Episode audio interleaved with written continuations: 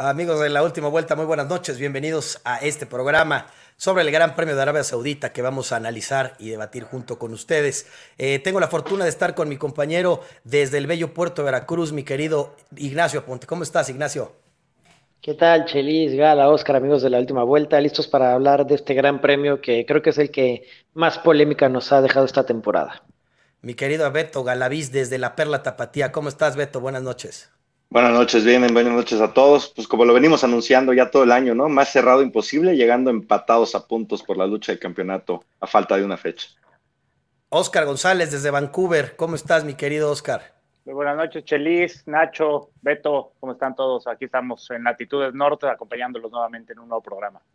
Gracias, mi querido Oscar. Pues bueno, arrancamos este programa que bien lo dice eh, Beto Galaviz, que bueno, eh, ya lo habíamos dicho aquí en la última vuelta que eh, existía esta posibilidad de que llegaran empatados a, este, a esta última carrera y pues bueno, se logra este, este empate tan dramático. Pero pues bueno, empezamos este programa con una lamentable noticia antes de empezar los inicios de este fin de semana. Y pues Frank Williams fallece el día 28 de noviembre. Nacho, se nos va uno de los míticos en ese paddock. Sí, una de esas personas que empezó un equipo de cero, era mecánico y muy recordado y muy querido por todo el paddock de la Fórmula 1. Mucha gente dice que la Fórmula 1 no sería lo que es hoy si no fuera por él. Y recordando que tuvo grandes campeones en sus equipos, en sus monoplazas, y como dice, se da un grande de la Fórmula 1. Mi querido eh, Beto Galaviz, Frank Williams, y pues bueno, sé el cariño que le tienes a esta escudería. Sí, bueno, una leyenda, ¿no? Es, fue un tipo muy importante en el deporte a lo largo de varias décadas. Irónicamente, su accidente automovilístico no fue ni siquiera dentro del deporte, ¿no? Entonces, las cosas que da la vida, sin embargo, el, tipo nunca perdió el amor por el deporte y bueno, también es así que tiene uno de los equipos más históricos en la historia de la Fórmula 1, ¿no? Oscar, Oscar, pues bueno, se deja ver el homenaje que le hace, pues bueno, todo el automovilismo a nivel mundial, pero la Fórmula 1 le hace un gran homenaje a Frank Williams.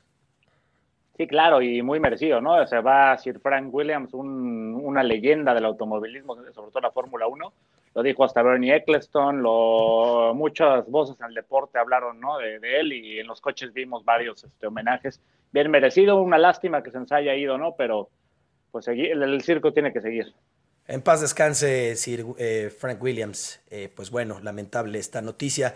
Eh, pero bueno, deja este paddock y deja esta parrilla demasiado caliente porque pasamos en trámite a este circuito nuevo que yo no sé, Nacho, ¿qué te parece este circuito tan angosto, tan peligroso y tan polémico? Eh, personalmente, Chelis, creo que todos al principio cuando vimos el trazado teníamos nuestras dudas, no nos gustaba, pero hasta los pilotos lo dijeron, oye, es un circuito claro, con mucho riesgo, pero es divertido. Era un circuito muy rápido, no se permitían errores. Personalmente a mí me gustó mucho y bueno, desafortunadamente tuvimos varios incidentes, accidentes, pero creo que el trazado fue bastante bueno. No sé qué piensan ustedes. Beto, pues bueno, yo creo que les gustaba hasta que empezaron a salir las banderas amarillas, rojas, safety cars por todos lados, ¿no? Justo precisamente ese punto iba a ir, ¿no? Yo creo que fue una pista bastante divertida, como dicen los pilotos, rápida pero está hecha para calificaciones, ¿no? Creo que para carrera es un tema bastante complicado, se vio en la Fórmula 2 con el accidente bastante fuerte y en la Fórmula 1 también, con tres arrancadas, cosa que personalmente nunca me había tocado ver hasta donde yo recuerde, corrígenme si estoy equivocado, pero sí, definitivamente muy peligroso, divertido cuando vas solo en la pista, pero cuando tienes otros 19 coches a un lado tuyo y paredes a los lados, pues las cosas cambian un poco, ¿no? Y, pero bueno, nos dio bastante espectáculo, tal vez no en el sentido de la carrera como tal, fuera de ahí del tema de Hamilton y, Max, más que nada fue por el tema de los accidentes, ¿no? Pero bueno, definitivamente pasa la historia de esta carrera. Oscar, eh, pues bueno, peligroso para estos, como tú lo dices, estos gran marquís que, que hoy en día son la Fórmula 1, pero el siguiente año es la segunda fecha, me parece, de la temporada 2022 y pues bueno, también nos va a tener bastantes sorpresas porque ajustar este tipo de, reglamentación hoy en día los nuevos monoplaza a, esta, a este circuito, pues a ver qué tal les va, ¿no, Oscar? Claro, habrá que verlo el próximo año, eh, como dicen ya los dos panelistas, Nachito y Beto.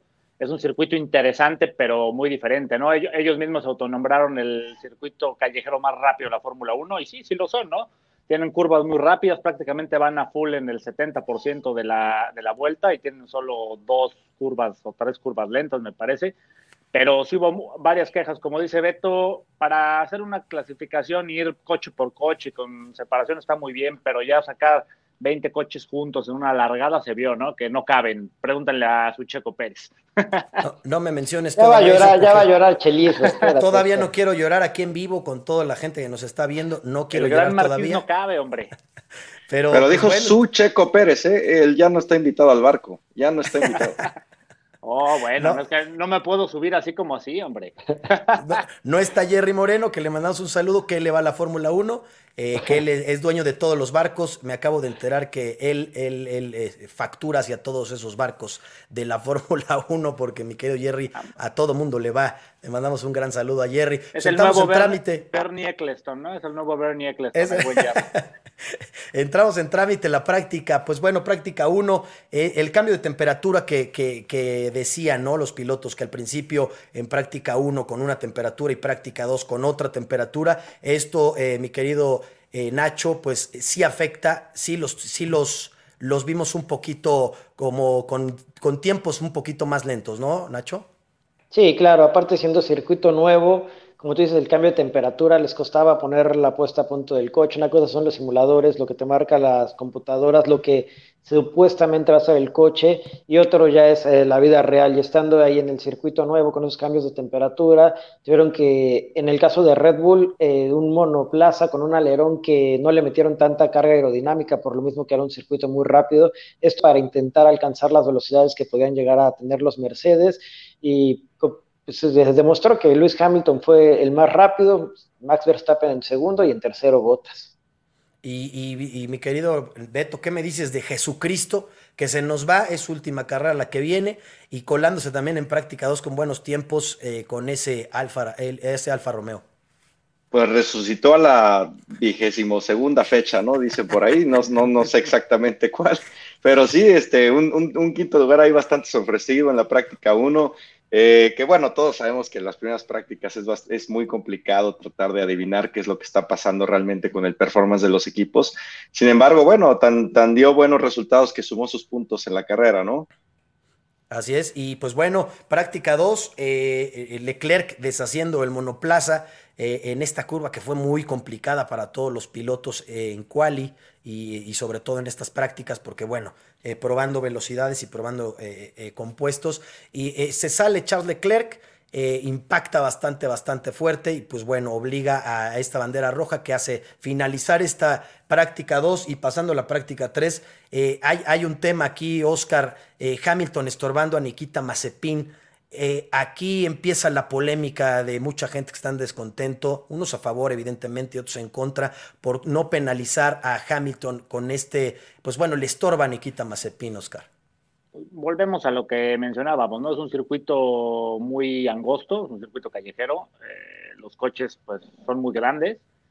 Eh, yo no siento que haya sido eh, con alevosía, por así decirlo, porque qué caso tenía bloquear a Mazepin, Mazepin no, no, es como que te va a quitar una pole position, ¿no? entonces fue circunstancial, yo no creo que merecía penalización, pero volvemos a lo mismo que decíamos al principio de temporada, ¿no? la FIA mide con diferentes varas, depende de quién seas. Y aquí se vuelve a demostrar, porque si hubiera sido al revés, probablemente Mazepin hubiera recibido una penalización o cualquier otro, ¿no? Pero al ser Hamilton con, con otro piloto o con un piloto que no compite, por así decirlo, pues la FIA lo deja pasar y no se mete en problemas. Es lo que yo pienso, ¿no? Nacho, ¿estás de acuerdo?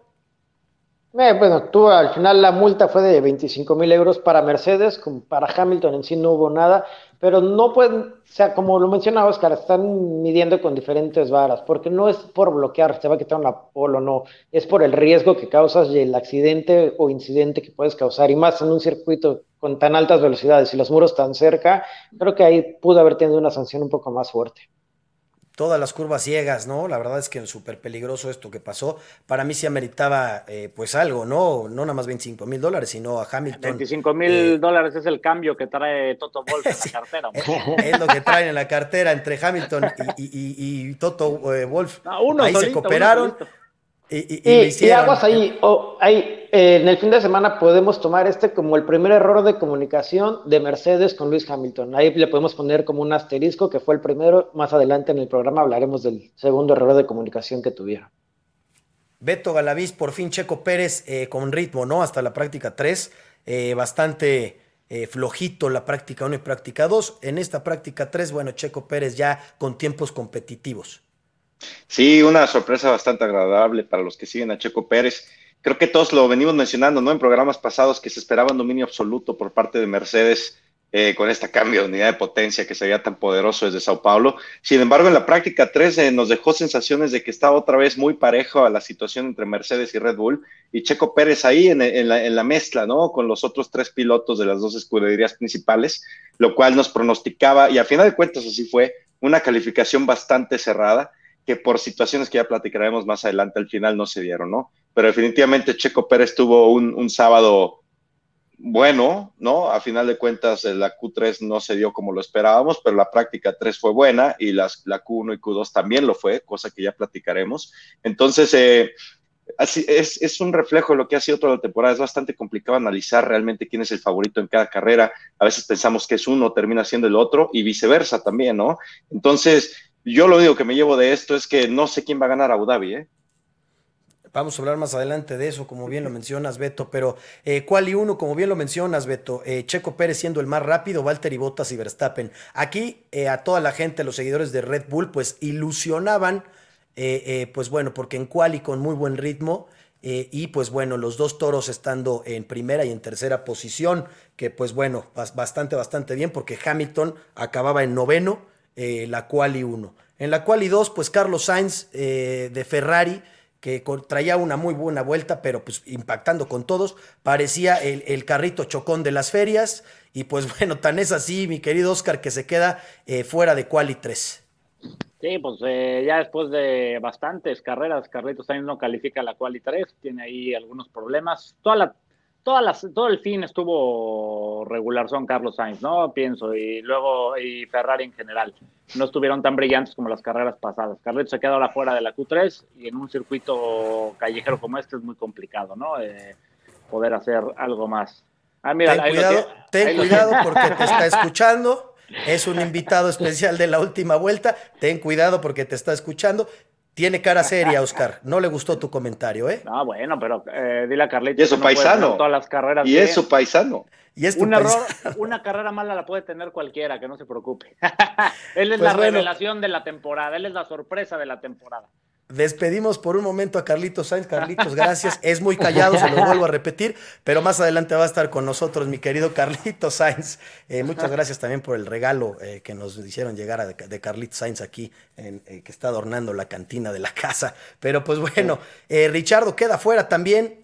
Beto, Vamos a hablar más adelante de la buena carrera que hizo, pero pues McLaren que, que, se estaba desinflando, se sigue desinflando y Richardo fuera de quali 3. Sí, bueno, este Norris sigue siendo el que está arrastrando, jalando al equipo, vaya, ¿no? Para tratar de conseguir algo más. Yo creo que esa lucha por el tercer lugar de constructores ya está perdida. En las dos carreras pasadas se perdió. Y Dani Ricardo, un piloto que no llegó a afianzarse completamente con el equipo. Una victoria circunstancial que tuvo en Monza, si recordamos, ¿no? Fuera de eso, fue una temporada bastante mediocre con todo el respeto que merece un piloto de su categoría, yo creo que los que cambiaron de equipo fue el que estuvo más bajo de nivel y sobre todo más errático en cuanto a resultados, ¿no? De repente lo veías ahí con Norris, de repente lo veías atorar en la 17 posición. Entonces, pues lo, que pasó hoy fue un reflejo de la temporada completa, ¿no? Y esperamos que para el próximo año con los nuevos vehículos, pues las cosas mejoren un poco para él, porque definitivamente es un gran piloto. En esta cual, y mi querido Nacho, pasa otra cosa con Mercedes. Valtteri Bottas eh, ah, tiene un toque con Kimi Raikkonen y otra vez eh, Mercedes se salva de, aunque sea un regaño, Nacho. No, ahí sí, creo que era claro que necesitaba una penalización de posición en la salida Valtteri Bottas. No sabemos por qué, o más bien no. Hay gente que dice que la mafia ahora sí fue descarada porque obviamente se necesitaba esa penalización porque fue un toque, fue un toque, le sacaron banderas azules, venía en vuelta rápida a Kimi, entonces creo que eso sí merecía una penalización, tal vez de tres lugares, cinco lugares, pero sí necesitaba la penalización. Y Checo en, en la Cudo se vio muy bien con esos neumáticos medios. Y desafortunadamente, llegando a la cual, y Teres él mismo lo dice, no puede encontrar el ritmo y la temperatura con los neumáticos soft. Y una cosa muy extraña, Checo hizo mejor tiempo en la Q2 que en la Q3. Sí, así es. Y con neumáticos medios, correcto. Sí, es una cosa extraña. Sí, la verdad es que eh, sí, y pasando a esta quali 3, donde Hamilton venía volando, eh, pero bueno, pasa Max Verstappen faltando un minuto, Oscar, eh, rompiendo récords en sector 1, sector 2, y viene esta curva, la última, la última curva para llevarse la pole position, y pues bueno, tiene este impacto en el muro, el cual sufre tanto daño el, carro que pues bueno, hasta, hasta lo tiene que, que parar ahí. Sí, hombre, una lástima, ¿no? A mí en, la, en las cuales, la verdad, el ritmo de Red Bull me sorprendió mucho, de ambos Red Bull. Eh, no esperaba que estuvieran tan cerca de Mercedes, incluso con Verstappen superándolos. Yo esperaba que, en ese circuito Mercedes dominara por ser un circuito muy rápido y de motor. Pero Red Bull algo hizo ahí con el coche, Red Bull Honda, y los tiene, los tiene peleando, ¿no? Max hace una vuelta impresionante. De hecho, hay unas imágenes que están entrevistando a Alonso y a Ricciardo al mismo tiempo y los dos están así viendo como cómo pasa Verstappen cerquita los muros sorprendidos, ¿no? Al final, un error de milímetros de cálculo y toca el muro, eh, pierde esa pole, pero dentro de todo creo que le salió barato, ¿no? Porque ahí pudo haber roto la, caja de cambios eh, o varias piezas del coche y eso le iba a cargar una, o le podría, podría haber acarreado una penalización hacia atrás, ¿no? Le salió barato el, el, error que tuvo Max Verstappen por forzar. Oye, Beto, este error eh, recibimos muchos comentarios en, el evento que, se hizo para este programa, a los cuales agradecemos muchísimo esta, esta interacción que tenemos junto con ustedes y ahorita en el programa. Ahorita vamos a leer los comentarios que nos están poniendo en vivo. Eh, Beto, esto eh, comenta un, fan de, Max Verstappen y Hamilton y de la Fórmula 1 y seguidor de la última vuelta, que esto le, le costó, este error le costó muy grave, por eso tanta polémica. ¿Qué hubiera cambiado para ti, Beto, si Max Verstappen se hubiera llevado la pole position? Híjole, es, muy difícil de, asegurar, ¿no? Yo creo que lo, lógico es pensar que hubiera arrancado en primer lugar, iba a mantener la posición, es un excelente, en las largadas es un excelente piloto, sabemos lo, bueno que es para ganar posiciones inclusive desde atrás, ni siquiera hablemos lo bueno que es para defender esa primera posición, entrar en la primera zona de chicanas y a partir de ahí eh, iba a ser muy complicado este, soltar ese primer lugar. Sin embargo, eso es lo lógico, ¿no? Sin embargo, con las largadas que tuvimos, en una de esas largadas, él estaba en primer lugar como si hubiera arrancado en pole position, ¿no? Y, como se, ya se demostró en la carrera, eh, Hamilton tuvo el ritmo para ganarle esa posición, porque al final de cuentas, eh, Mercedes era más fuerte en esa pista que ese Red Bull, ¿no? Al final lo hemos mencionado en otros programas, tal vez Max lleva el Red Bull más allá de lo que realmente está, pero iba a ser insostenible aguantar a Hamilton durante toda la carrera. Personalmente, y más con las banderas rojas que hubo, yo no creo que esa calificación haya cambiado en absolutamente nada el resultado de la carrera.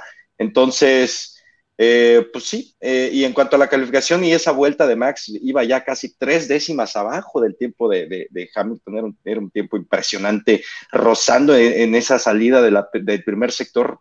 Yo pensé que le había pegado al muro, pero lo rozó por milímetros. Trae un ritmo endemoniado el tipo, ¿eh?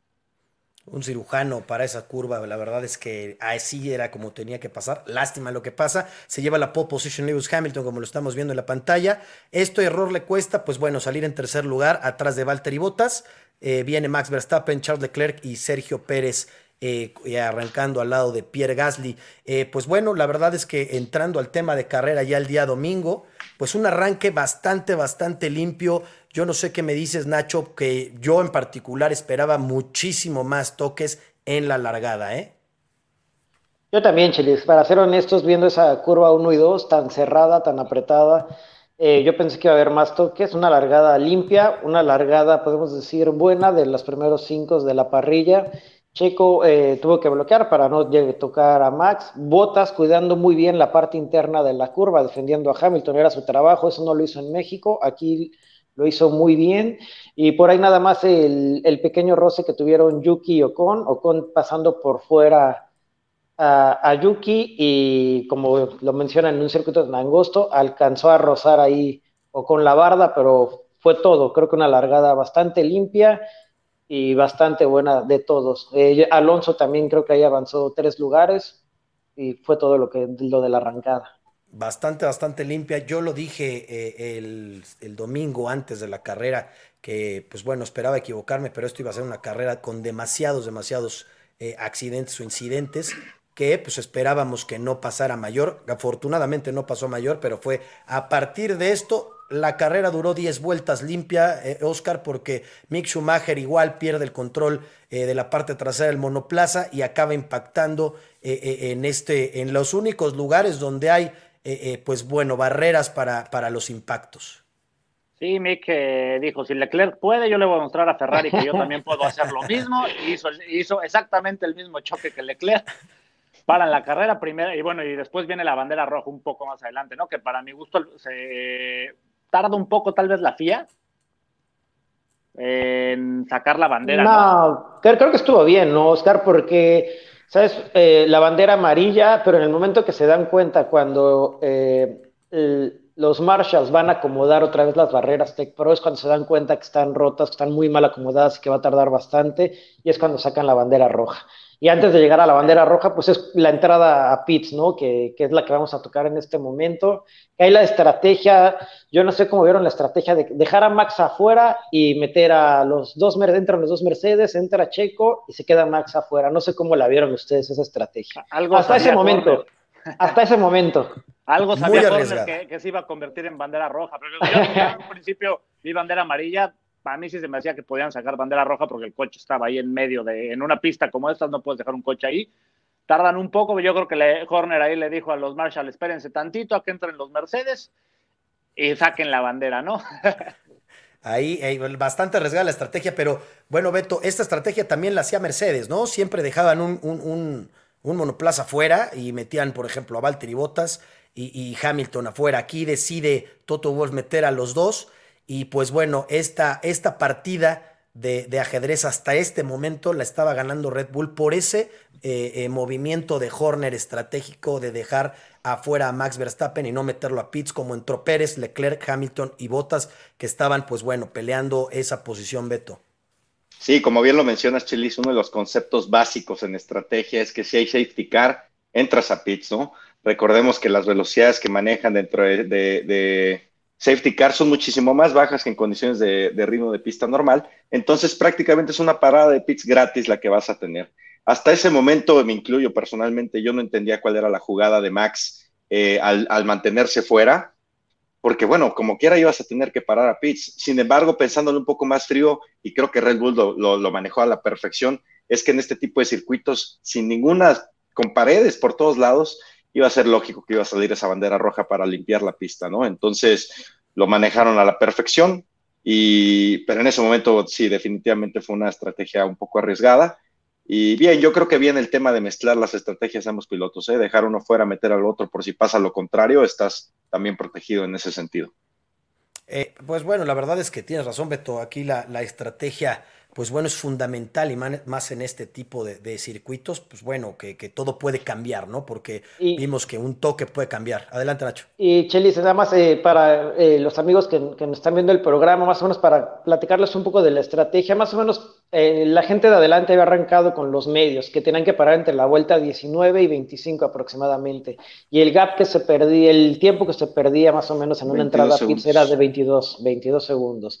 Entonces lo que hicieron es metieron a los Mercedes, entra Checo, a ellos les pusieron las, las hard, el compuesto duro, porque ellos ya pensaron que podían terminar la carrera con, con los neumáticos duros. Entonces, Max, al tener las medidas, iba a tener que entrar, como lo menciona. Entonces, a lo mejor la apuesta de Horner y de Red Bull fue esa, ok, te vamos a mantener en pista esperando, no la bandera roja, bueno, no, que en ese momento, pero a lo mejor otro safety car más adelante.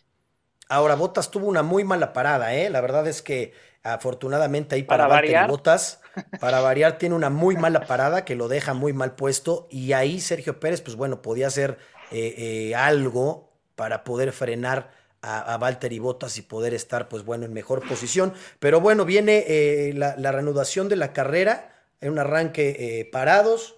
Y pues bueno, viene esta, esta largada de, muy buena por parte de Max Verstappen, que la verdad se, eh, y de Hamilton, que, que, pues bueno, se dan, un, se dan un agarrón en la curva 1. Y pues desafortunadamente. Ah, yo creo que fue una pésima arrancada de Max Chely.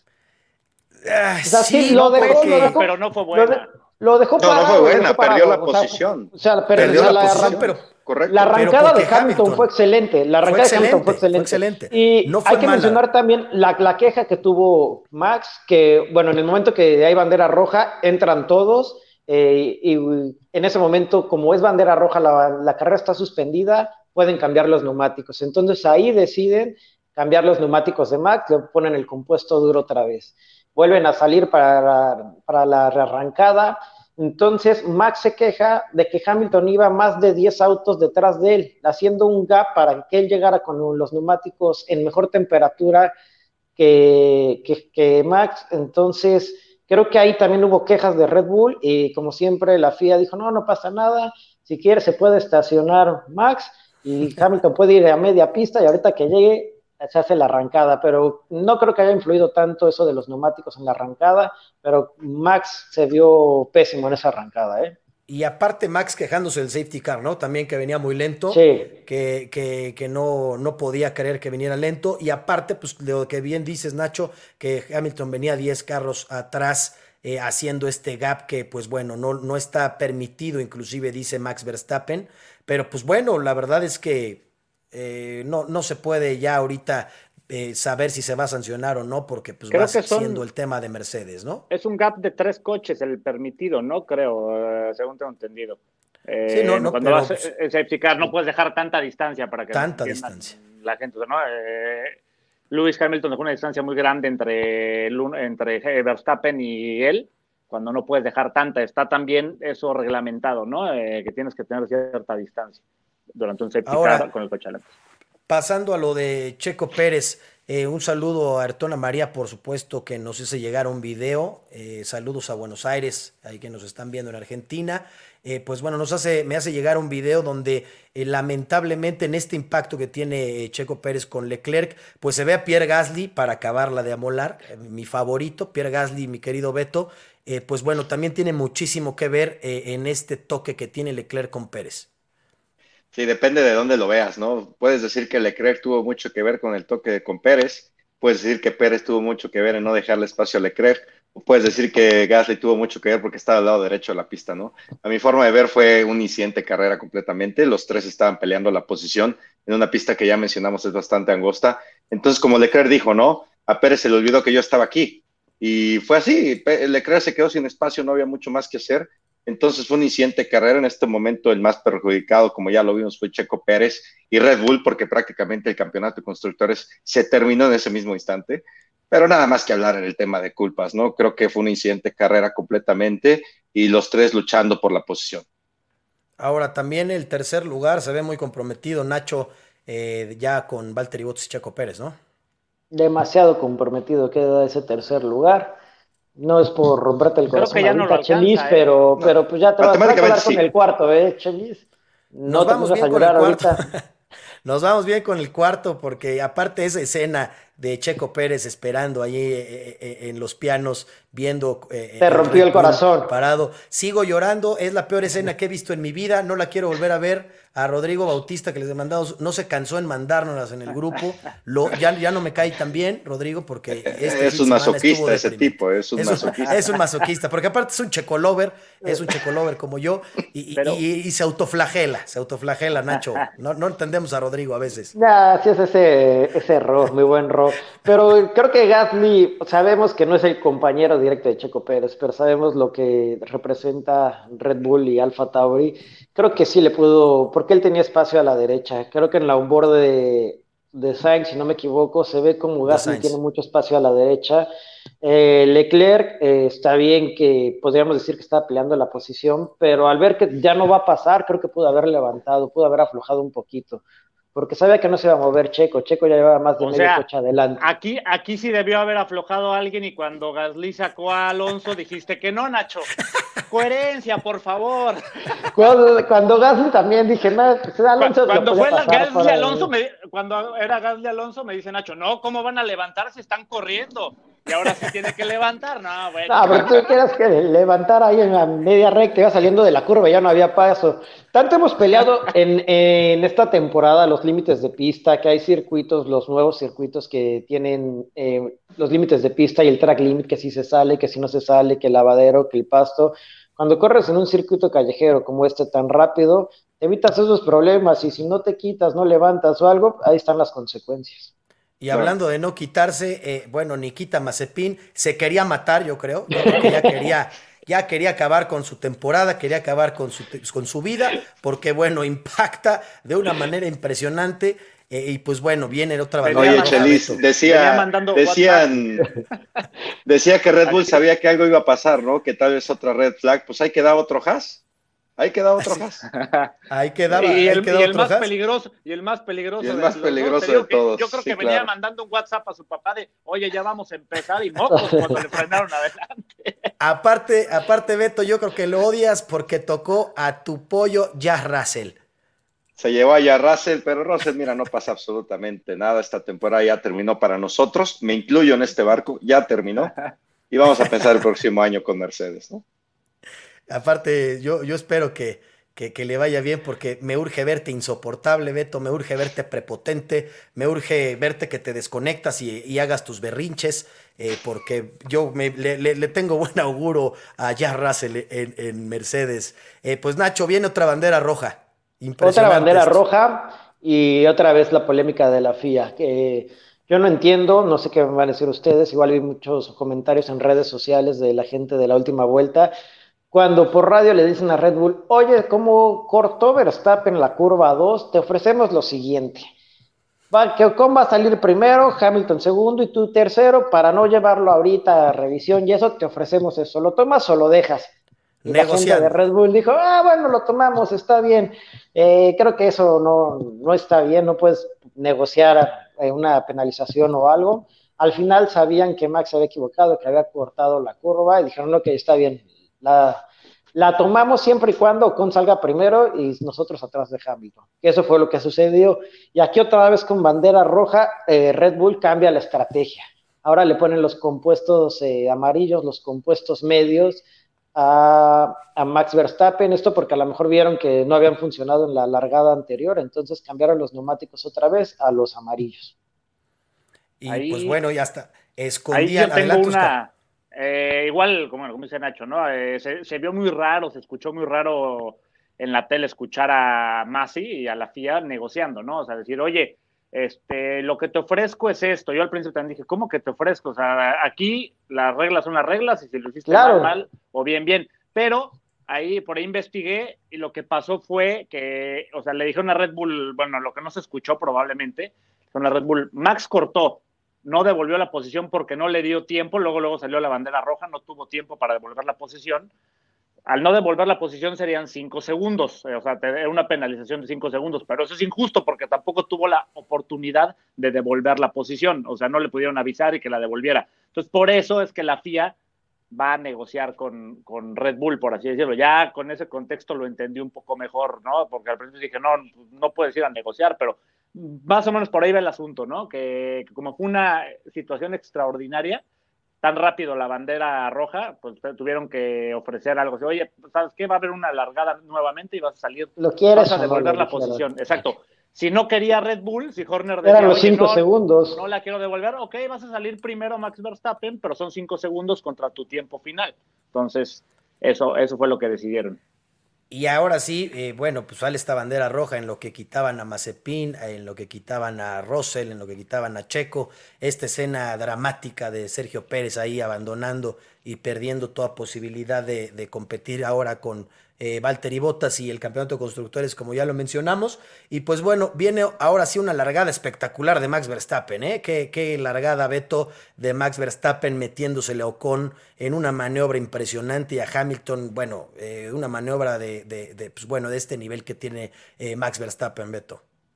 Sí, de esas salidas de tipos de fuera de serie, ¿no? Eh, recordemos que el tercer lugar arrancó por la parte de la derecha de la pista, con el sentido hacia el que van, y desde la derecha se fue hacia la izquierda para entrar por la parte interna de la curva número uno, metiéndose hasta la izquierda de Hamilton, Hamilton quedando en medio y Ocon por fuera, ¿no? Yo ahí dije, eh, eh, yo pensaba que el campeonato se terminaba en ese momento, ya sea para Max o para Hamilton, ¿no? Porque ¿cómo van a entrar tres vehículos por ahí? A final de cuentas sí se tocaron, no sé cómo no pasó nada, yo creo que, que a ese Mercedes de Hamilton le han tocado más veces este fin de semana que en todo el año y el carro aguantó, ¿no? E, ese fue uno de los primeros impactos que tuvo, eh, una largada increíble por parte de, de, los dos. Y Ocon, yo creo que Ocon dijo, yo no quiero saber nada de esto, a mí denme el tercer lugar y ustedes váyanse, a mí no me interesa absolutamente nada de ustedes, ¿no? Yo no quiero tocar a nadie, ni que nadie me toque, y no quiero que me echen la culpa, porque yo quiero seguir en la Fórmula 1. Ya vimos Nacho, que ese león es gatito, no, no iba. es un gatito, Oscarito, es un gatito. Es un gatito bonito, con de 1.95, pero es un gatito.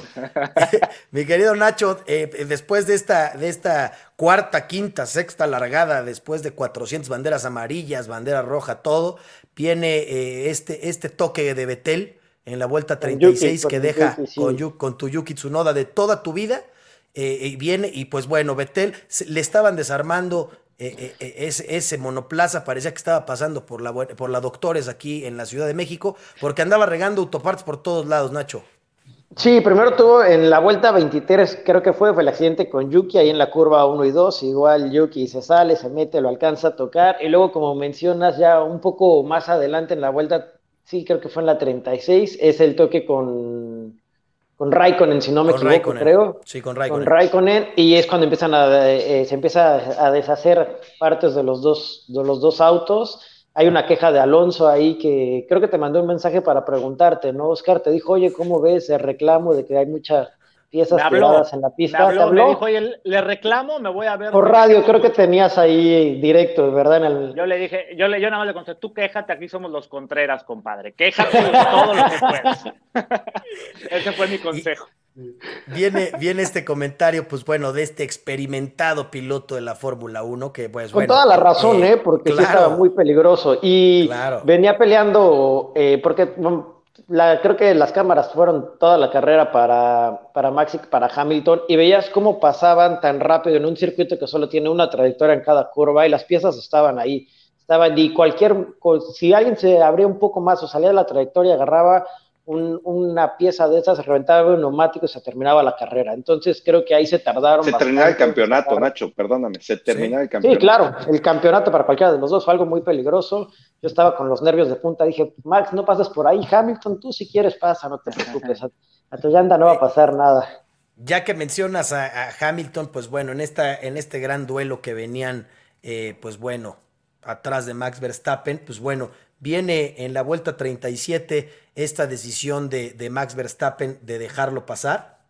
Eh, y, pues bueno, allá merita, pues bueno, desde perdón, del toque en la vuelta 37 y le dicen eh, por parte del equipo que tiene que devolverle la posición Beto a Hamilton, en la cual pues aquí empieza esta telenovela impresionante que... Sí, primero fue el bloqueo, ¿no, Chelis? Igual. Primero el bloqueo. El, bloqueo que creo que aquí no sé, o sea, algunos de ustedes tres, eh, estamos de acuerdo que sí tenía que regresar la posición Max o para algunos de ustedes era discutible. No, no, no, no, hay, no hay debate en ese sentido, correcto. Entonces se tenía que regresar la posición. Eh, eh, pero bueno, aquí empieza la telenovela Beto, que está buenísima. En un principio, en un principio cuando lo rebasa Hamilton, parece que al, cerrarse Hamilton lo toca y por eso Max sí, ajá. pero ya viendo la repetición nunca lo toca. Se le va el coche nada más. Exactamente, se le va el coche. Entonces salirse el coche, Hamilton pues, Max corrige hacia la derecha y se sale. Lo saca, tiene que devolver la posición. Si hubiera habido contacto, hubiera, hubiera sido diferente, que es lo que mucha gente en redes se queja, ¿no? Es que, ¿cómo lo penalizan si Hamilton lo tocó? No, no lo tocó, vean la repetición y no hay toque. Sí, la verdad es que no, no, no hubo ahí nada que ameritaba eh, eh, eh, algo que no. O sea, la verdad es que se tenía que regresar esta posición. Y, Beto, pues bueno, aquí empieza este, este duelo y esta telenovela que, está buenísima, digna de Televisa y del mismísimo Juan Osorio, que, le está dirigiendo al parecer, mi querido Beto. Te fuiste muy lejos, Chelis. Digna de Drive to Survive, ¿no? Creo que Max se salió del programa porque decía que este drama no era real. Perdóname. Exacto. Puedes hacer ocho capítulos de esta carrera y no te voy a creer que pasó en la vida real.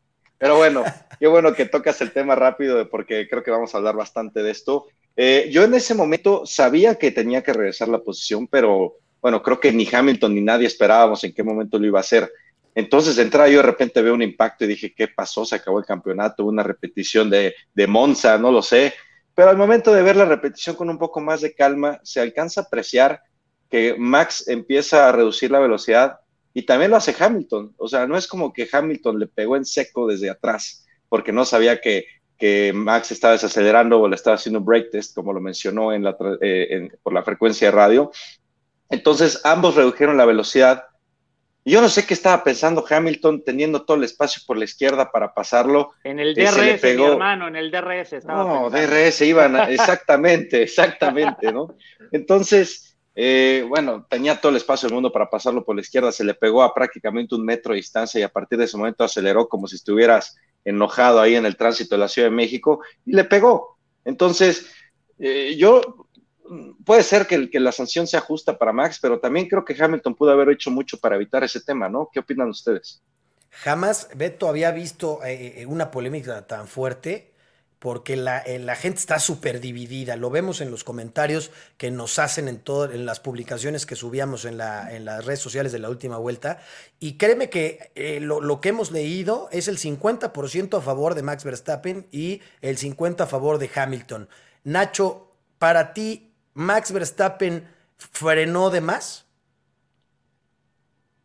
Frenó de más. Bueno, Max frenó, eso es un hecho. Se ve en la telemetría que Max frenó. En el reporte que saca eh, la FIA dice que fueron 2.4 G de desaceleración, 29 PSI, una cosa así. En la telemetría se muestra cómo saliendo de la penúltima curva Max suelta el acelerador dos, tres veces. Alcanza a bajar hasta la tercera velocidad, cuando es un tramo que tienes que ir a octava velocidad eh, Hamilton también se ve que empieza a reducir la velocidad, de repente pisa el freno, vuelve a acelerar. El problema, eh, tocamos en, el tema de las prácticas y la calificación que no le informaron a Hamilton cuando, cuando venía eh, Nikita Mazepin. Aquí pasó lo mismo. Red Bull le informa a Masi que tienen que devolver la posición. Ellos inmediatamente en la vuelta 37, al finalizar, antes de finalizar la vuelta 37, le informan a Max, le dicen hazlo, estratégicamente, devuelve la posición estratégicamente. Eso es que en la penúltima, en la última recta, antes de la curva 27, que es donde está la zona de, DRS, de, DRS, de detección del DRS. De detección, correcto. De detección, correcto. Entonces, dice Max, ok, entonces la voy a devolver aquí para yo poner tener DRS en la recta principal, que es algo legal, ¿eh? No hay ningún lado donde te diga, hoy tienes que devolver la posición en tal curva, tal recta, de tal manera. Entonces es legal, pero en Mercedes nunca le informan a Hamilton que le van a devolver la posición en esta curva, que es lo que después se escucha en el ¿eh? radio. Se escucha en el radio que está peleando Toto Wolf con Masi, es que nosotros no sabíamos, yo le estaba diciendo al ingeniero que le iban a devolver la posición cuando pasó el incidente, y después resulta que Hamilton en las conferencias dice, es que me tenía que devolver la posición, yo lo quería hacer antes de la zona de DRS, por eso yo no lo quería pasar. Entonces al señor Hamilton hay que preguntarle, oye, ¿cuándo quieres que te regresemos la posición? Oye, creo que error de los dos, pero no sé, es algo muy raro, porque sí le va a regresar la posición. Hamilton no lo quiso pasar. Oscar, ¿tuvo la culpa o no? ¿Es culpable Max Verstappen o no? Eh, en parte sí, es culpa de los dos, ¿no? Pero yo lo que no le creo a Mercedes ni a Hamilton para nada es que no le habían avisado que le iban a devolver la posición. Así como Red Bull dijo que devuelves estratégicamente, el señor Toto Wolf tiene un colmillo largo y retorcido y Hamilton igual o más. Sabían que, Max Verstappen quería devolver la posición antes de la zona de detección. ¿Para qué? Para que en cuanto pasara Hamilton, el DRS se le abra a Max Verstappen y en la recta, en la recta lo va a pasar. Y como si nada hubiera pasado, ya te volvió la posición y llegó primero. ¿Qué hizo Hamilton? Algo polémico y que nunca, no se ve muy seguido, pero también es válido. Porque tampoco hay nada que, te diga que te están devolviendo la posición y tú lo tengas que pasar ahí donde él quiso. Hamilton Exactamente. paró entonces si hubieran seguido los dos a 20 kilómetros hasta la ópera y, Totalmente, es que... No, bueno, pero es a lo que me refiero. Les pregunto a ustedes, ¿ustedes creen que Mercedes tuvo falla de comunicación y Hamilton no sabía que le iban a devolver la posición? Si me permites, Oscar, por, supuesto que no. O sea, yo en mi vida había visto en una recta de pre-zona DRS que ambos vehículos se detengan. O sea, por, por, por, lógica, si el carro adelante se está desacelerando, aunque no sepas que te va a dar la posición, te abres y te pasas. Es evidente, es evidente que Hamilton no lo quiso pasar porque, como bien dices, es un tipo con inteligencia, con experiencia y sabía que venía a la zona de DRS, de detección de DRS. Entonces, él sabía si lo paso aquí, me va a pasar en la recta principal de DRS. Entonces, es evidente, y es con lo que yo empecé el comentario, que Hamilton también soltó mucho antes. Ese, Entonces yo no entiendo ese arranque de ira para quererlo pasar por la izquierda y pegarle, perdóname, ¿qué pasó ah, ahí? Ahí, ahí es donde viene la parte que digo que tiene eh, la culpa Max Verstappen. Al desacelerar y ver que Hamilton desacelera y se le pone atrás, Max frena, ahora sí frena, me parece. Bueno, Nacho tiene los datos. Este, venía bajando la velocidad, la velocidad. Se los vamos a compartir ahí en, a la gente de la punto, En ese punto eh, es cuando Max, no sé si se desespera también el señor por decir, oye, ¿por qué no me pasa? Voy a frenar para que para que él pase adelante. Para que sea evidente, Y a Hamilton lo, agarra, lo agarró como a Mazepin, muy probablemente, no esperaba el freno y vámonos. alcanzó a esquivar un poco, ¿no? A lo mejor lo que se le puede criticar a Max es que a lo mejor no dejó el, espacio suficiente, porque no se pegó completamente por del lado derecho o izquierdo de la pista. Iba un poco en medio, Tenía dos vehículos de, de ancho, Tenía dos del lado izquierdo y dos del lado derecho si, se le puede, si se le puede criticar algo a Max, a lo mejor que se pudo haber pegado un poco más, dejarle más espacio, pero él al final, creo que sí, como la gráfica está, sí frenó, o sea, redujo, frenó, hizo todo, como pásale, no me pasas, me pegas, acelero, me voy, ya, listo. Ahora les recuerdo que Hamilton siempre le echa la culpa a todos, ¿eh?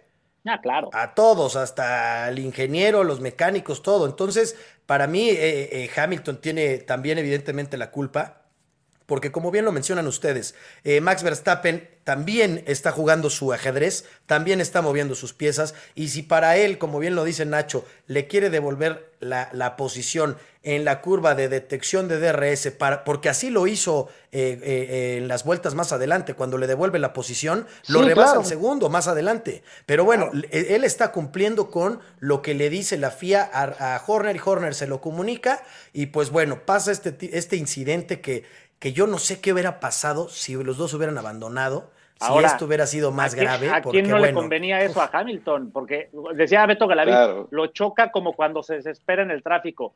Yo leí un comentario eh, en nuestras redes sociales todavía más drástico. Había un, bueno, un compañero aquí que mencionaba, es que Hamilton lo quería chocar para hacerlo, para hacer que Max Verstappen quedara mal o algo así estaba mencionando. Compadre, al que menos le convenía un toque era Hamilton. Si abandonaba Hamilton, el campeón del mundo era Max Verstappen. Por, si Max Verstappen continuaba en la carrera, perdía el campeonato ahí. Y Hamilton no le convenía el contacto para nada. Pasó, pero no creo que haya sido deliberado. Ahora, qué suerte tiene Hamilton, Nacho, que solo se le dañó el aledón del lado derecho, ¿eh? Y que no se le ponchó la llanta, o no sé, pero porque es, impresionante porque el, golpe no fue tan, tan leve, eh, ni a una velocidad tan baja. Fue un muy buen, buen toque. Y qué suerte tiene Hamilton. Espero que no sea la suerte del campeón. Lo digo eh, eh, personalmente porque qué suerte tiene Hamilton. Pues es el campeón. Siempre. Bueno, actual, actual, claro. Claro. Siempre, de, no esta temporada, todas las temporadas Hamilton tiene suerte. Recordar con Rosberg, si chocaban los dos, a Rosberg se le rompía la llanta y a Hamilton no le pasaba nada y seguía. Es una suerte que siempre lo ha acompañado a Hamilton. Y después, eh, al final de la carrera, el doctor Helmut dice que eh, Max Verstappen sí tuvo una pequeña cortadura en el neumático, que eso ya no le permitió seguir empujando a fondo. Eh, y también lo que podemos ver aquí es qué tan tan poderoso es el motor de Mercedes y qué tan bueno es el chasis que aunque se te rompe un alerón de una parte, eh, de la parte derecha, de todas maneras al final es un récord de vuelta con todo y el alerón. Vuelta rápida. Sí, imagínate qué tan bueno es el coche. Dos seguidas con el coche dañado. Yo estoy, yo estoy seguro que, que, ese chasis de, bueno, no el chasis, la carrocería del Mercedes, la, está hecha como lo que hacían los celulares Nokia viejitos, indestructibles, porque nunca le hay un meme, hay un meme de eso Hay un meme, lo vi.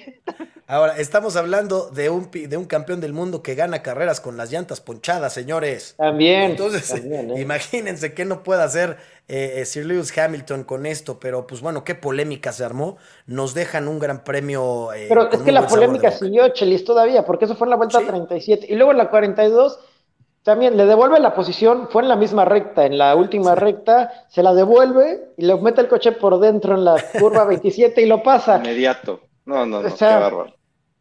Igual, es que el reglamento de la FIA no dice, ok, vas a regresar la posición y tienes que esperar 5 segundos para atacar o 10 segundos. No dice nada, pues la regresó, la volvió a pasar. Ahí yo creo que se equivoca Red Bull diciéndole a Max Verstappen por la radio, era innecesario hacer eso. ¿Innecesario por qué? Estás devolviendo la posición y estás atacando en el momento. Sí, sí, sí, la verdad. Yo creo que, el tema iba por el, por el riesgo y que involucraba hacer algo así, ¿no? Una tipo de acción de esas, con el contexto y los antecedentes de la misma carrera, que bueno, creo que todos estamos de acuerdo que hasta este punto era un milagro que ninguno de los dos estuviera fuera, ¿no? Y seguir arriesgando de esa manera, como bien lo mencionan, puede ser que en un choque Max quede fuera, Hamilton sigue y es campeón del mundo automáticamente. ¿eh? Aquí no importa quién iba en primer lugar hasta este momento. Pero si no son las carreras, estamos pidiendo por esto desde hace años, Beto. O sea, así deben ser las carreras. Claro, no. Y, el todo pero ya, ya, todo. Nacho, pero ya tuvimos nuestra dosis de acción necesaria. Yo ya siga y va a seguir el próximo fin de semana. Vámonos a Abu Dhabi empatados, se acabó el tema y todos contentos, por Dios. Es más, que los dos sean campeones y se acabó, señores.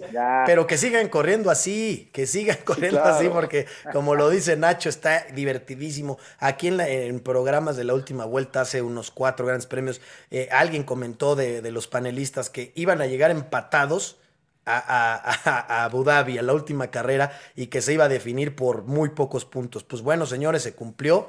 La verdad es que nos espera un gran premio en Abu Dhabi. Hace 46 años que no pasaba eso, Chelis. Imagínate nada más ese, ese dato, 46 años de, de El último fue en el 74, Ragazzoni y Fittipaldi, y lo ganó eh, Fittipaldi quedando en cuarto lugar en el Gran Premio de Estados Unidos. Llegaron empatados, cuarto lugar con tres puntos, Ragazzoni termina en once y queda campeón Fittipaldi. O sea que no, nos había tocado vivir eso. No nos había tocado vivir eso. Yo opino Ahora, yo les quiero. Se ponga esta estampita en su coche y haga lo que hizo este señor, este señor cuando estaba se lo lleve de corbata, se, lo lleve de corbata. La primer curva y se acabó. Me leíste, me leíste por completo la mente. ¿eh? Yo no puedo, no puedo dejar de pensar en aquel Gran Premio de Japón en Suzuka con Prost y, y, y Senna en este caso están empatados, pero recordemos y mencionar a nuestros amigos que nos escuchan que el criterio de empate número uno son las victorias, ¿no? Y Max tiene más victorias, entonces en este escenario Max sería campeón si los dos abandonan, ¿no? Yo sé que es algo totalmente antideportivo, pero no puedo dejar de pensar en un tipo tan agresivo y tan hambriento como Max Verstappen. Me voy a ir con todo en la primera curva, no me importa qué pase llévatelo y ¿qué puede pasar? Te van a quitar puntos en la superlicencia y para el otro año vas a salir tal vez penalizado, pero ya eres campeón, compadre.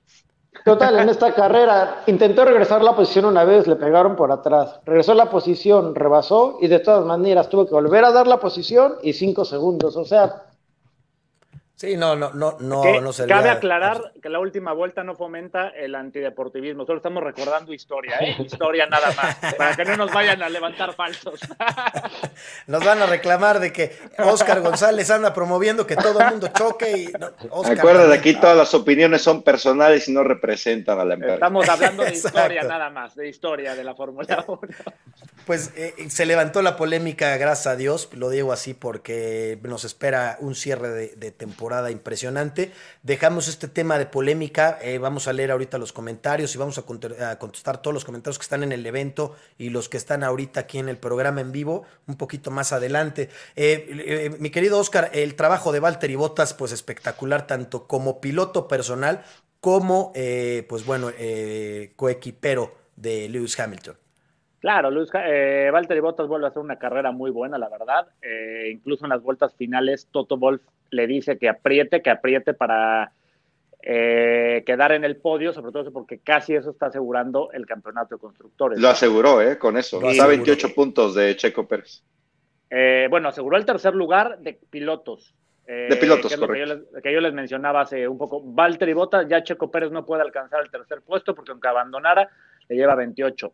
Y queda también prácticamente sentenciado, bueno, no tanto, pero el de constructores, ¿no? Eh, que están bastante lejos, tendría que ser una, una catástrofe para Mercedes y que Red Bull quedara prácticamente 1-2 para, para pasarlos o 1-3, ¿no? Y que los Mercedes tuvieran una catástrofe, abandonaran, no sé, porque en condiciones normales no lo veo posible. Esperamos que Yuki Tsunoda haga honor a sus antepasados y nos haga y nos cumpla este, eh, este toque que todo mundo quiere ver, bueno, los fans de Red Bull, y pues bueno, esperemos que Yuki Tsunoda se ponga la camiseta. Pero bueno, eh, eh, Daniel Richardo, mi querido Beto Galaviz, en quinto lugar después de, pues bueno, muchas carreras que no brillaba y Lando Norris en décimo. pues bueno, Richardo por fin un poco adelante de Lando Norris y bueno, en, faltando dos carreras, faltando una carrera, pues bueno, eh, haciendo algo, Richard, aunque sea. Bueno, sí, eh, muy circunstancial también. Fue una carrera bastante caótica, con largadas, con gente que entró a pits que no. Leclerc terminó en 15, si no mal recuerdo, y eso no significa que ha hecho una mala carrera, ¿no? Entonces, mm, no creo que haya sido totalmente mérito de él terminar en esa posición. Sin embargo, bien para el equipo. Eh, pero creo que también ese tema de campeonato de constructores ya está más que definido, ¿eh? finito para Ferrari. Leclerc que acabó en séptimo, y, octavo, Sainz. Entonces, pues es, como lo dijiste, Beto, este eh, tercer lugar de constructores lo perdieron desde hace cuatro, tres carreras. ¿eh? Lo perdió Daniel Ricciardo, ¿eh? Y lo perdió Daniel Ricciardo. Hay que, hay que decirlo. Beto fue muy, fue muy suave con él al principio. Yo, le, yo sí les digo que este tercer lugar lo perdió el australiano Daniel Ricciardo. Si tuviéramos los premios, o como las películas de vaqueros, el bueno, el malo y el feo, pues el peor sería Ricardo. La verdad y hay que le gustan los vaqueros, ¿no? Y aquí lo dijimos, y aquí lo dijimos, Oscar, dijimos, el campeonato de constructores se va a definir por lo que hagan los segundos pilotos de los equipos. Y aunque le doy la chelis, el de Red Bull se perdió por los errores y circunstancias que le pasaron a Checo Pérez, el de McLaren lo perdieron por Lando y Ferrari ganó el de tercero. Por Richardo. Porque, por Richardo, perdón, y el de, el de Ferrari, pues no sé si lo ganaron Ahí es victoria. por Sainz. Ahí es victoria por Sainz. Ferrari, ¿Por qué? Porque el segundo piloto, ¿a poco? El segundo piloto a poco es Carlos Sainz, ¿eh? yo lo he visto peleando con Leclerc, ¿eh? entonces ahí creo que no hay uno y dos, ahí los dos están parejos. Y eso lo llevó a Ferrari al tercer lugar de constructores. Ahí, en los grandes ganadores de ese campeonato de constructores es, es Ferrari. La verdad es que haciendo cosas muy, muy buenas. Aquí tenemos al invitado que ahorita lo vamos a pasar otra vez, eh, de los cuales, pues bueno, es, es protagonista hoy en día de, la, de este tercer lugar de, campeonato de constructores. Eh, acaba Richardo en quinto, Gasly. Eh, que también pues una muy buena carrera, medio medio, pero pues bueno, ahí la constancia, ¿no? De, Pierre Gasly, lo que se le aplaude. Eh, Leclerc con Sainz y eh, Jesucristo, que pues bueno, sumando en la novena posición. Y Lando Norris sumando un punto para McLaren. Eh, Hamilton gana la carrera 103, mi querido Nacho. Hamilton gana su carrera 103 para pues, llegar a este, este cierre de temporada. Creo que va a ser muy emocionante. hablamos igual a principio de temporada que los fans de Hamilton deben de estar muy contentos, no importa si Hamilton queda campeón o no, porque no habíamos visto a un Hamilton manejando de esta manera desde hace muchas temporadas. Creo que nadie lo había presionado de la manera que lo está haciendo Max Verstappen. No habíamos visto tampoco a un Hamilton tan maduro y hay que reconocerlo, es top 3 de la historia Luis Hamilton, ¿eh? La verdad es que lo, tienes toda la razón. Si gana el campeonato Hamilton, lo gana por, por, ser un extraterrestre, por ser grandioso piloto. Se le reconoce evidentemente todo a Lewis Hamilton, como se le reconoce todo a Max Verstappen. La claro, eh, muy y, contentos. Y de que mencionabas del circuito, si te gusta o no, estos tipos estuvieron 50 vueltas pasándole a los muros a más de 250 kilómetros por hora a milímetros, ¿eh? No cometieron un error en toda la carrera, ¿eh? fueron al límite arriesgando. Qué manera de manejar de los dos. Queda el podio, eh, pues bueno, eh, Max en segundo lugar eh, y quedan empatados en este campeonato, como ya lo mencionamos. Walter y Bottas le quita, mi querido Oscar, le quita la posición de podio a, Esteban Ocon. Sí, en la última, prácticamente en el último suspiro, ¿no? En la última curva le hace ahora sí que una finta, como dirían en el fútbol, hacia la izquierda se va a la derecha y lo pasa por fuera, ¿no? Mostrando también mucho el poderío del motor Mercedes y aprovechando un poco ese slipstream que le da. Y literal lo pasa por, ¿qué será? Ni medio coche, ¿no? O sea, pasó la línea mete el alerón primero y luego el de Ocon. Ocon hace un berrinchazo ahí, pero bueno, es parte de, de correr, ¿no? Ocon hizo ahora una muy buena carrera, también circunstancial, por suerte en las banderas rojas, pero bueno, el cuarto lugar es muy meritorio para él, ¿no? Al final, obviamente quería un tercero, pero el poderío del Mercedes se notó. Ahora el motor cohete lo traía a botas. Nacho, ¿cómo viste la actitud de Max Verstappen en el podio que no le festeja, bueno, nada a nadie, ni él se festejó? Híjole, ¿qué te digo, Chelis? Es indiscutible, o sea, yo sé que hay que ser, eh, decir, eh, buenos perdedores, que es lo que mucha gente pone en las redes sociales, hay que saber ganar, hay que saber perder, Mm, creo que a lo mejor lo que pudo haber hecho, pues no sé, nada más chocar la botella de, de champán, bueno, que ni siquiera era champán. No, es que no hubo champán, por eso no sí, Se nada más tocar la botella, a lo mejor con Hamilton botas y bajarse, pero ni eso hizo, agarró, se dio la vuelta y le dio un trago antes de bajarse y ya. Eh, ¿Qué te digo? Si es discutible, a lo mejor le faltó un poquito más de, de ser un buen perdedor.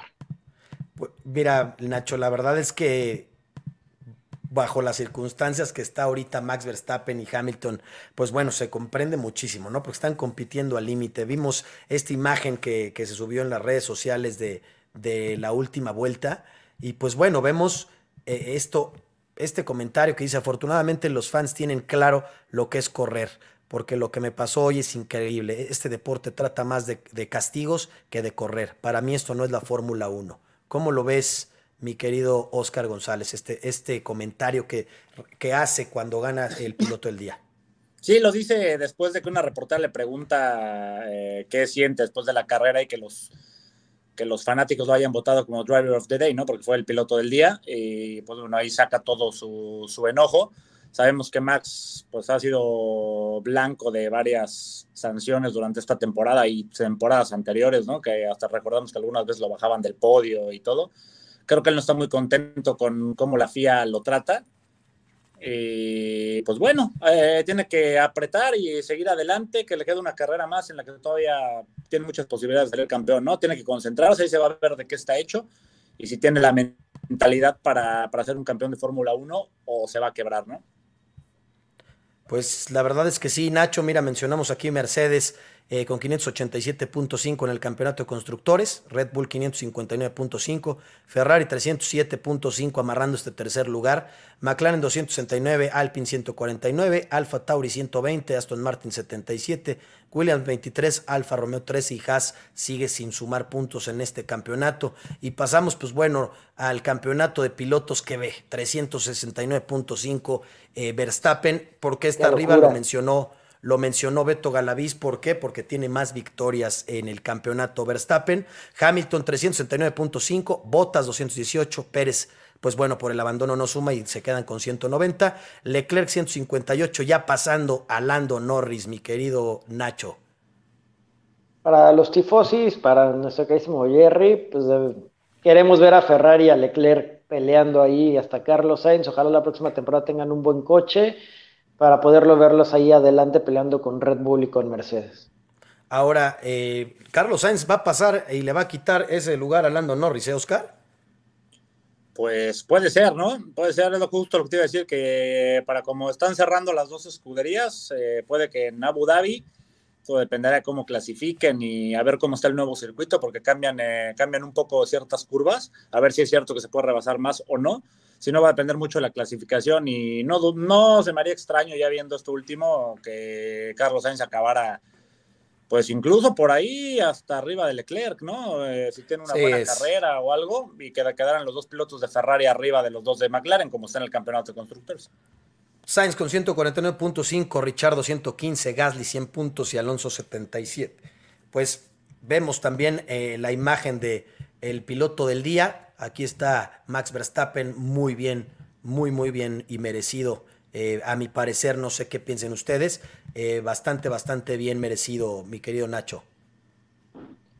Independientemente de los castigos que tuvo, la polémica de si frenó o no, lo a propósito, si buscó el toque, creo que en este circuito era mejor el Mercedes y Max llevó ese Red Bull al límite hasta donde pudo, hasta donde lo dio, y eso lo hace el piloto del día.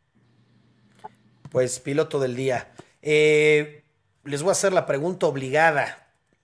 Necesito su pronóstico de Abu Dhabi y esto involucra quién es campeón. Empiezo contigo, Nacho.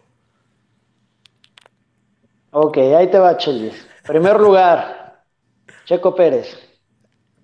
Segundo lugar, Valtteri Bottas. Tercer lugar, Charles Leclerc. Venga, o sea, abandono.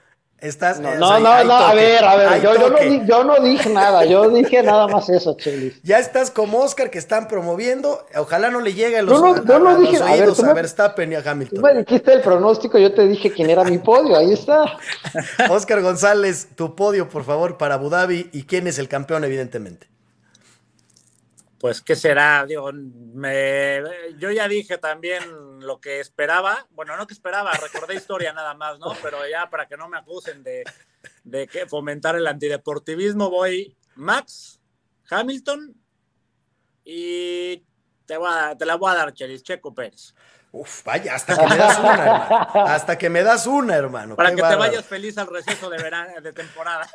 Beto Galaviz, tu pronóstico en Abu Dhabi. Sí, me escuchan, ¿verdad? Ahí te escuchamos fuerte. Bueno, perdón por la desconexión. Eh, pensé que iba a ser el único, pero creo que voy a hacer lo mismo que Nacho, solo que yo sí lo voy a decir. Hamilton y Max abandonan por contacto entre ellos. Gana Sergio Pérez, Valtteri Bottas, Landito Norris. Venga. Pues yo, eh, la verdad, ni modo de decir lo mismo, porque también yo estoy seguro que se van a tocar. Yo también Por estoy eso no seguro dije que, nada. Que esto va a acabar así, porque, pues bueno, sé perfectamente que los dos tienen la mente oh, ah, eh, eh, súper, súper caliente. Y pues bueno, puede llegar a pasar esto. Eh, no sé si por el bien del deporte, si por el bien de la Fórmula 1, no sé. Pero yo también voy, Checo Pérez se lleva la victoria. Voy con Valtteri Bottas y Carlos Sainz en, la, en el podio. Se, va, se corona Max Verstappen por este, para mí, eh, este campeonato es de Max Verstappen. Entonces, pues bueno, ahorita vamos a leer los comentarios. Eh, ¿Les parece? No, si- pero conste si que yo no dije que abandonaban, ¿eh? Yo nunca dije que abandonaban. Yo, nunca que abandonaban. Yo nunca dije que abandonaba. Yo dije, yo, Ahora dije, te pues, aguantas. yo nunca que dije que Ya, ya ¿eh? Yo les quiero preguntar algo a ustedes. abandono, ¿no? Para que quede todo parejo, porque si no. Yo les quiero preguntar algo. ¿Sería el final perfecto un abandono y que acaben empatados en puntos para esta temporada? Obviamente no. No, Creo que por el bien de la Fórmula 1, por el bien de las carreras, Perfecto para a mí me quién, gustaría para ver. Netflix o para nosotros. Claro, totalmente para el espectáculo, por supuesto. No, por, por supuesto que no, Galavis. Por supuesto que para la gente que le gusta el automovilismo, las carreras, lo mejor es que se vayan eh, peleando toda la carrera o segundo y medio, que haya rebases, que haya estrategia y que todos se defiendan en la última curva y alguien le meta, haga un Y rebase. ahí, y ahí se toquen en la última vuelta. No, Sí, y porque que- tu pronóstico es otro, ¿eh? Tu pronóstico es completamente otro, Nacho. ¿De qué me estás hablando? Nacho que el- que el Tú dijiste que sería lo mejor. La última vuelta, Hamilton ganando, y ahí Mick Schumacher saque a Hamilton para defender Y que diga por mi padre. el legado de su papá. Puede ser, puede ser. Esto puede pasar de todo en este, en este nuevo circuito porque cambiaron y modificaron este circuito. Entonces, no sabemos qué vaya a pasar. No hay favorito porque, pues bueno, eh, eh, eh, No, sí, cambiaron que esperamos esto. que sea una, una carrera ce- cerrada y que no sea una carrera en donde alguien le saque 10 segundos desde la primera vuelta a Hamilton a Verstappen y se vaya toda la carrera solo, porque sería, Mira, sería muy triste eso. Mi querido Nacho, mira, te manda saludos, Rodrigo Bautista. Saludos, mi Ro. Nacho es un romántico de las pistas. Qué bárbaro. Qué- qué- qué- eh, Gracias, tú me conoces. Pues bueno, ya entrando aquí en los comentarios, saludos, Mirro. Eh, dice Sofía Nanduca, muchas gracias por el comentario, Sofía. Perfecto para el espectador que queden empatados. Eh, pues bueno, ya lo, ya lo platicamos, la verdad es que así es, así es eh, este, este espectáculo. Héctor Tinoco López, como siempre, muchas gracias, Héctor, te mandamos un gran abrazo. Eh, dice, por favor, dejen a Kimi en el podio. Pues también, también, mira, Sería mientras- bueno, ¿eh? Que abandonen todos y que, quede, y que quede la vieja guardia en el podio, ¿no? Saludos Miguel Ángel Montero por nuestro bien, Checo en primer lugar. Yo estoy de acuerdo contigo. Ojalá Checo sea el único que acabe eh, eh, en Abu Dhabi. A mí, yo no soy un romántico, yo soy un Checo lover. A mí, así que no, no, no, no, no se diga más. Paola Romero, saludos. Igual, Paola, gracias por el comentario. Esta pista, ¿a quién le beneficia más de las dos escuderías? Nacho, tú eres el especialista. La última carrera, la del año pasado, la ganó Max Verstappen, la ganó con amplia ventaja y las demás los había dominado completamente Mercedes, por lo que hemos visto esta temporada y el nuevo motor. eh, creo que a lo mejor un poquito sería Mercedes, pero va a estar muy cerrado. Ahora, ojo, cambió el trazado, ¿eh? Este- De, este cambiaron la chicana, sí, la chicana, chicana. para Cambió, la No, cambió bastante. Fueron en los tres sectores hay cambios, ¿eh? Y son Ah. todas estas unas lentas de carga aerodinámica alta por curvas un poco más abiertas para fo- fomentar el rebase, ¿no? Es Dice difícil Iván. dar un pronóstico, pero yo coincido con Nacho. Creo que este nuevo trazado le puede, le puede favorecer un poco más a Mercedes que a Red Bull, porque Red Bull es muy bueno en las curvas de, de alta carga aerodinámica o curvas lentas, y Mercedes es mucho más rápido en, en, bueno, en rectas y en curvas rápidas, ¿no? Dice Iván Tizón Lorenzo, Max Hamilton Bottas hace campeón a Max, saludos, mi estimado Iván. Eh, dice Sergio Aponte, ustedes si ven favoritismo de la FIAS a Hamilton, pues yo creo que los cuatro coincidimos. No sé si alguien tenga alguna objeción. Más que favoritismo, creo que le quedó grande el paquete a Michael Massey, ¿no? Eh, Demasiado. No, no, es fácil. Muy grande. Eh, bueno, sustituir al fallecido Charlie Whiting, que llevaba años y años ahí en, la, en, el puesto y lo hacía bastante bien, me parece. Y creo que a Masi, aparte de que este año le tocó la temporada digna de Netflix, que todo lo que pueda pasar le va a pasar, eh, creo que le está quedando un poco grande el, papel, ¿no? Saludos a Marta Orozco, eh, Rodrigo Bautista igual, Héctor Tinoco. aquí Eric Castro dice saludos a todos, excelente debate eh, pues muchas gracias a ti, Eric y Castro, por estar aquí con nosotros, por compartirnos, porque eh, hoy estamos llegando ya a 6 mil seguidores y esto evidentemente es gracias a ustedes que nos están compartiendo. Manuel eh, Plazola, se ve la intención de Hamilton de golpear a Max. ya debatimos de esto, mi estimado Manuel. Muchas gracias por el comentario. Esperemos que, que nos sigas y nos compartas en todo esto. Taz. Eh, de Leon Kurt, saludos, igual, Taz, muchas gracias que siempre estás aquí. Hablando de reglas, no hay una que penalice por traer partes colgando a punto de caerse o, o, que obliguen a cambiar, hablando específicamente del frente del monoplaza de Hamilton. Nacho. No. Eh, no, no hay nada. Eh, obviamente no puede ser como un, una pieza que sea como muy peligrosa. Recordar a lo mejor en los años 70 cuando Villeneuve manejaba literalmente con la parte delantera del coche arriba, casi casi en el casco y veía por un lado. Eh, después se implementó una regla que, o sea, manejar de esa manera así no se podía. Solamente debería ser algo así como muy, muy extremo que pusiera en riesgo a otros pilotos y al mismo piloto, pero en el caso ahorita de Hamilton por esa pieza, no. Saludos, Taz, gracias. Aldo Iván Moreno, este circuito debe estar en las primeras carreras del campeonato. Es muy peligroso para definir campeonatos en las últimas carreras. Totalmente de acuerdo. Y de hecho es la segunda fecha del 2022 en la temporada que, que viene. Saludos al Bel Orozco, saludos a Betanto Betancourt, saludos desde Honduras a todos nuestros hermanos hondureños les mandamos un gran saludo, muchísimas gracias por seguirnos. Luis Reyes Esteves, eh, ¿se recuerda alguna otra carrera con tanta bandera roja o safety car? Yo, yo, no, yo no recuerdo ninguna con tantas banderas rojas. No sé ustedes. Mm, no, tampoco. Pues, el año pasado, ¿no? Hubo una con dos. y, Imola, que estaba mal el clima, o tuvo varias banderas rojas y eso. Hay, hay varias, ¿no? La mayoría coinciden en que con un mal clima, con lluvia o con algo así. En seco no recuerdo una, o bueno, por lo menos tan lenta, no tan parada eh, por banderas. Saludos Luis, que por cierto está en Vancouver, ahí está con, al lado de ti mi querido Oscar. Vicente Centeno, no hay polémica, Hamilton es el nene consentido de la FIA, tiene otro reglamento personal, ya lo mencionamos, aquí se mide Son los británicos, ya lo dice Fernando. Son los británicos eh, en general. Y ahí dice Enríquez, los comisarios de pista son los de Mercedes. La gente, pues bueno, es lo que, es lo que opina aquí. La Fórmula 1 es hermosa, pero la FIA lo ha eh, sobajado al máximo. José Luis Iño Tocayo, te mandamos un, eh, un gran abrazo. Eh, Montaño, saludos de aquí de la Ciudad de México.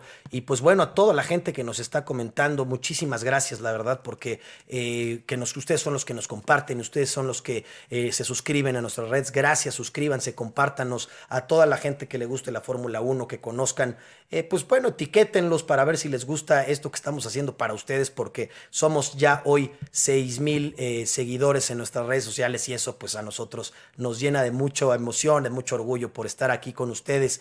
Eh, pues bueno, ya dijimos todo lo que teníamos que decir de este gran premio. Nos pasamos 13 minutos porque es un placer estar aquí con ustedes. Eh, Beto, Nacho, Oscar, con todos nuestros compañeros, amigos que nos están viendo porque pues esperaban eh, eh, ver, ver este debate. Dice Alejandro Bonfini, saludos, Verstappen frenó antes. Eh, yo, yo, pues bueno, aquí está un defensor de Hamilton y como lo dije, hay 50% de Verstappen, 50% de Hamilton, el cual pues son dos grandes, grandes pilotos que nos están entregando esto. Nacho, muchísimas gracias hasta Veracruz, te mando un gran abrazo, muchísimas gracias por estar aquí con nosotros. Oscar desde Vancouver, que tengas muy buen vuelo de regreso. Y Beto Galaviz, saludos a la familia. Yo soy Chelis Velázquez, muchísimas gracias, esto es la última vuelta.